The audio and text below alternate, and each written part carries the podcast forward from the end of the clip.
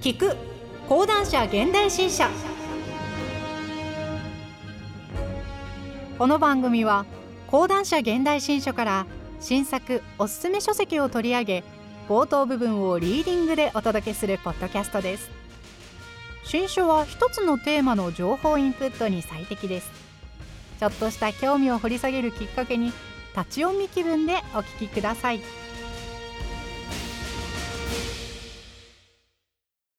さて今回お届けする新書は成熟スイッチ。林真理子著。担当ナレーターは小野原睦美です。本書の概要。昨日とは少し違う自分になる。成熟スイッチはすぐそこにある。ベストセラー野心のすすめから9年。人気作家が成熟世代に送る待望の人生論新書。日大理事長就任。老いとの近づき方など自身の成熟の現在地を明かしながら人間関係の心得世間を渡る作法ほか4つの成熟のテーマについて綴っていく。先輩後輩世代との付き合い方。自分の株が上がるお礼の方法。会話を面白くする毒の入れ方など。著者ならではの成熟テクニックが詰まった一冊。本書の主な内容。序章。4つの成熟。第1章。人間関係の心得。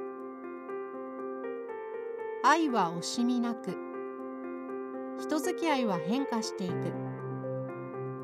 成熟を教えてくれた人。広がる人脈と後輩世代。女と男の距離。障愛。私の成熟スイッチ1未熟者が蝶になるまで。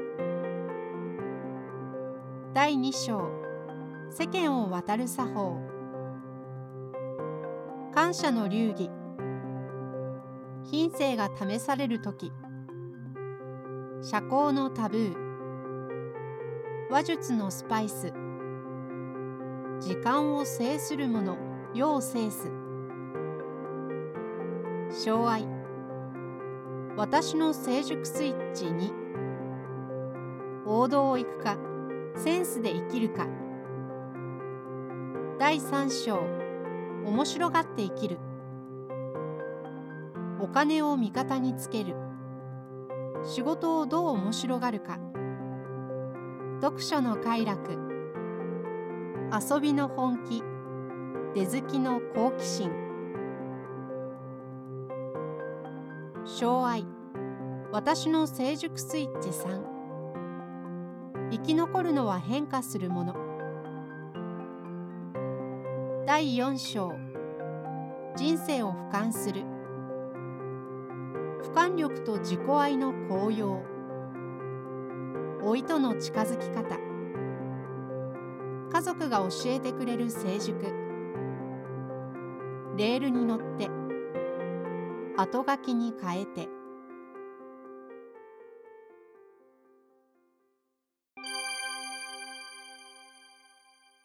前書き。50年後の別人。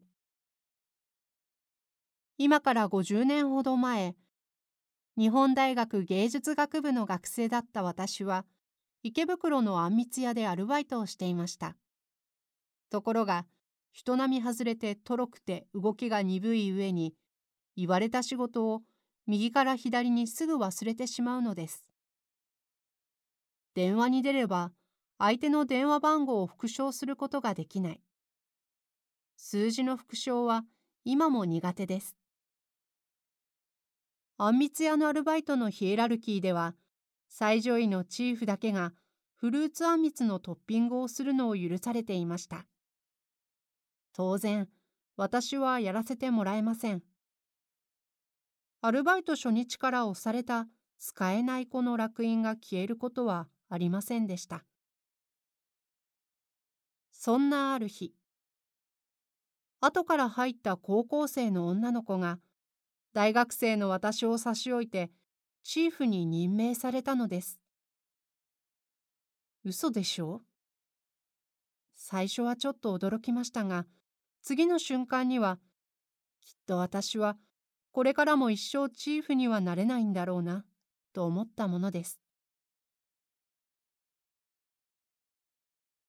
その私が50年の時を経て日本大学の理事長になりました。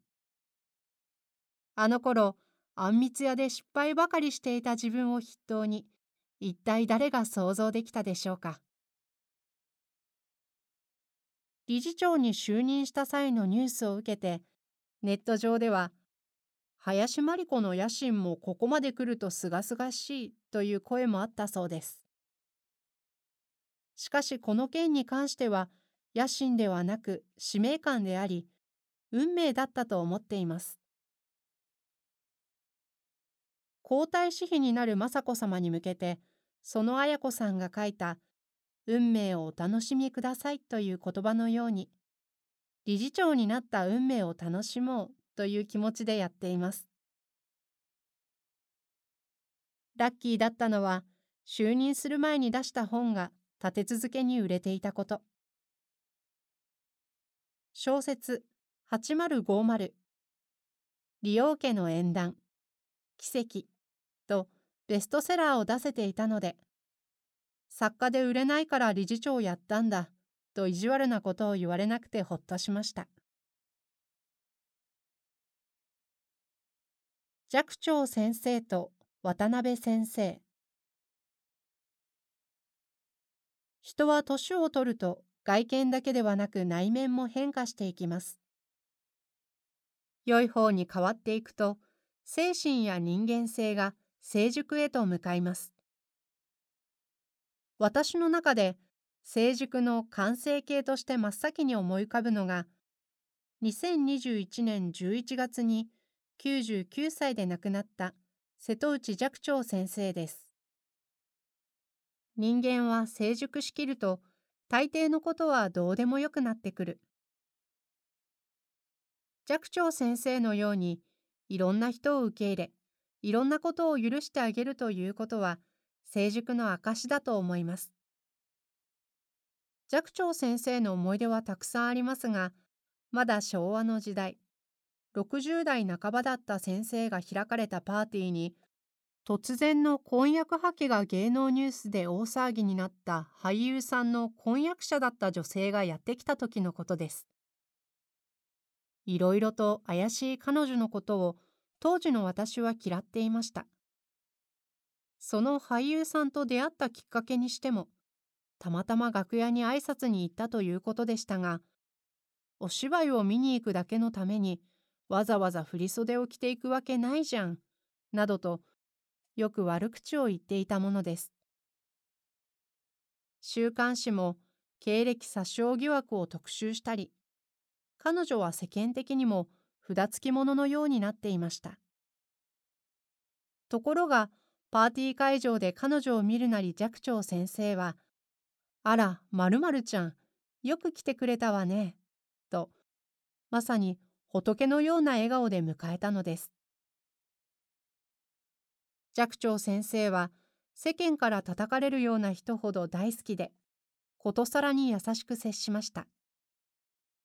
私は、先生、なんで彼女にそんなに優しくするんですか？と、当時は全く理解できませんでした。ところが、私も還暦を過ぎた頃から、あの時の寂聴先生の気持ちがわかるようになってきたのです。叩かれるような人だからこそ面白い。昔は大嫌いと思う人が世の中に吐いて捨てるほどいたのですが、最近は許容量が広がって、ほとんど誰とでも仲良くなれるようになりました。あまりにいい人になりすぎて怖いぐらいで、娘からも、ママなんて落とすの簡単だよ。わあ、林さん会いたかったんです。とか、おだてられたらイチコロだもん。と言われています。渡辺淳一先生2014年没享年80も懐が非常に深い方でしたある時渡辺先生にあからさまに取り入ろうとしている人がいました心配になって「先生あの人は絶対怪しいですよ変です」と忠告したところもうこの年齢になったら寄ってきてくれるだけで嬉しいんだよ、と微笑んでおっしゃいました。渡辺先生の器の大きさに触れるたびに、疑り深い自分が恥ずかしくなったものです。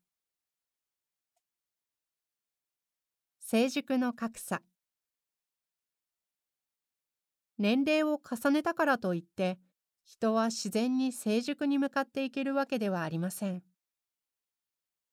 老害という言葉には肌寒い思いがしますが、ご存知のように暴走老人やその予備軍になってしまう人もたくさんいます。スーパーの店先や電車やバスの中で、ちょっとでも自分の思い通りにならないことがあると、声を荒げる老人を見かけることがあります。身なりはそれほど悪くないのに、ちっとも幸せそうではない人たち。そんな時、私は彼らの人生を想像します。ああ、会社にいた時はそこそこ偉くて、言うことを聞いてくれる部下も少しはいたんだろうけど、定年を迎えた途端、妻には疎まれ、子供は寄りつかず、友達もいない。イライラするしかないんだろうなと、精神科医の和田秀樹先生が面白いことをおっしゃっていました。和田先生は腰が低すぎるほど低い方なので、ある時私が先生に、東大の医学部卒って鼻持ちならない人が多いのに、なんでそんなに謙虚なんですか？と伺ったことがあります。すると先生はこんな身の上話をしてくださいました。確かに僕って灘中灘高卒で東大の医学部に行って傲慢でとんでもなく嫌なやつだった。友達も全然いなかった。今の和田先生からは信じられませんが、性格が少々難ありで、医師として雇ってくれる病院がなかったというのです。そのため、和田先生は仕方なく本意ではなかった老人医療に携わることになったのだそうです。そこで見たのが、いくらお金があっても、地位が高くても、性格が悪くて嫌われている老人には、誰も見舞いに来てくれないという現実。家族さえ訪ねてこない。年を取ると人間の進化がわかる。そこから和田先生は自分の性格を徹底的に強制したといいます。そして現在は友達も多く、皆に慕われ、ベストセラーも連発しています。年をとって後輩に成熟の素晴らしさを教えてくれる人と、老いの醜さを見せつける人がいます。若い頃にはそれほど違いがなかったかもしれない人たちが、歳月を経るとまるで別世界の住人のように振り分けられていきます。成熟にも格差が生じてくるのです。道は開けていく。さあ、成熟しようと思って成熟できるわけがありません。長い年月をかけて当人も気づかないような小さな変化を重ねていった結果、人は大きく変わっていきます。私は有名になりたいという一心で、最初はなりふり構わず世に出てきた人間でした。ですから、デビューした頃のはちゃめちゃな印象を変えていくのには相当な困難がありましたし、いまだに当時のイメージで語られてしまうことも多々あります。しかし作家としてやっていく覚悟を決めて、一つ一つの仕事に真面目に取り組んでいくうちに、世の中から、まあ、任せてやってもいいかという役割を徐々にいただくようになりました。かつて大学進学のために上京する際には母からこう言われました。きちんとしつけたかったけれどお金と時間がなくて今のあなたのような子にしか育てられなかった。あとは自分でやってください。自分で買った冠婚葬祭のマナーブックを手に時に失敗しながら世の中の作法を学び続けて現在に至ります。さらには作家として人間として成熟のお手本でもあった人生の大先輩寂聴先生や渡辺先生たちの背中をただひたすら追いかけてきました私が成熟の域に達しているとは思いませんがこうした経験からこの本では読者の方々と一緒に成熟へと向かう小さなスイッチについて考えていきたいと思います。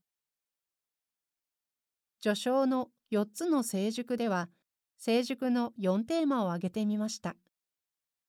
第1章から第4章では、4つの成熟についてトピック別に、私が今まで学んできたことや自分なりの教訓をあれこれ書いています。また、舞台の幕愛のような障愛を作り、私という人間がどのように変化してきたか、異なる焦点ごとに私の成熟スイッチとして綴ってみました。成熟は一日にしてならず。しかし、成熟への道は成熟を目指した途端に開けていきます。日常の小さな心がけの一つ一つ、世の中の至るところに成熟へと向かう小さなスイッチが散りばめられているのです。野心のすすめ2013年が野心という肉が詰まった焼肉弁当だとしたらこの本は成熟の幕の内弁当と言えるかもしれません。魚の西京焼きもあれば厚焼き卵かまぼこ根菜の煮物昆布の佃煮。幕の内弁当をあれこれとつまむように純不動に読んでもらっても大丈夫。年齢的にがっつりと肉ばっかりはつらいなという方にも食べやすいお弁当になっていると思いますいろんな味を楽しみながらこれからの人生の成熟を考えてくださると嬉しいですこの本が皆様が新しい成熟スイッチを見つけてくださるきっかけになることを記念いたします。今回は講談社現代新書から林真理子著成熟スイッチをお届けしました。ぜひ町の本やオンライン書店などでお求めください。最後にオーディオブック .jp からのお知らせです。オーディオブックは家事をしながら車の運転中など好きな時間に本を音声で聞くことができるサービスです。audiobook.jp なら日本語オーディオブック数がナンバーワン。講談社現代新書のオーディオブックはもちろんのこと、人気のビジネス書や話題の小説など豊富なジャンルが揃っています。アプリをインストールして聞き放題プランに登録すると最初の2週間は無料で何冊でも聞くことができます。ぜひオーディオブックを聞いてみてくださいね。ご利用はアプリストアでオーディオブックと検索してみてください。ピンク色の本のアイコンが目印です。こちらでもぜひお聞きください。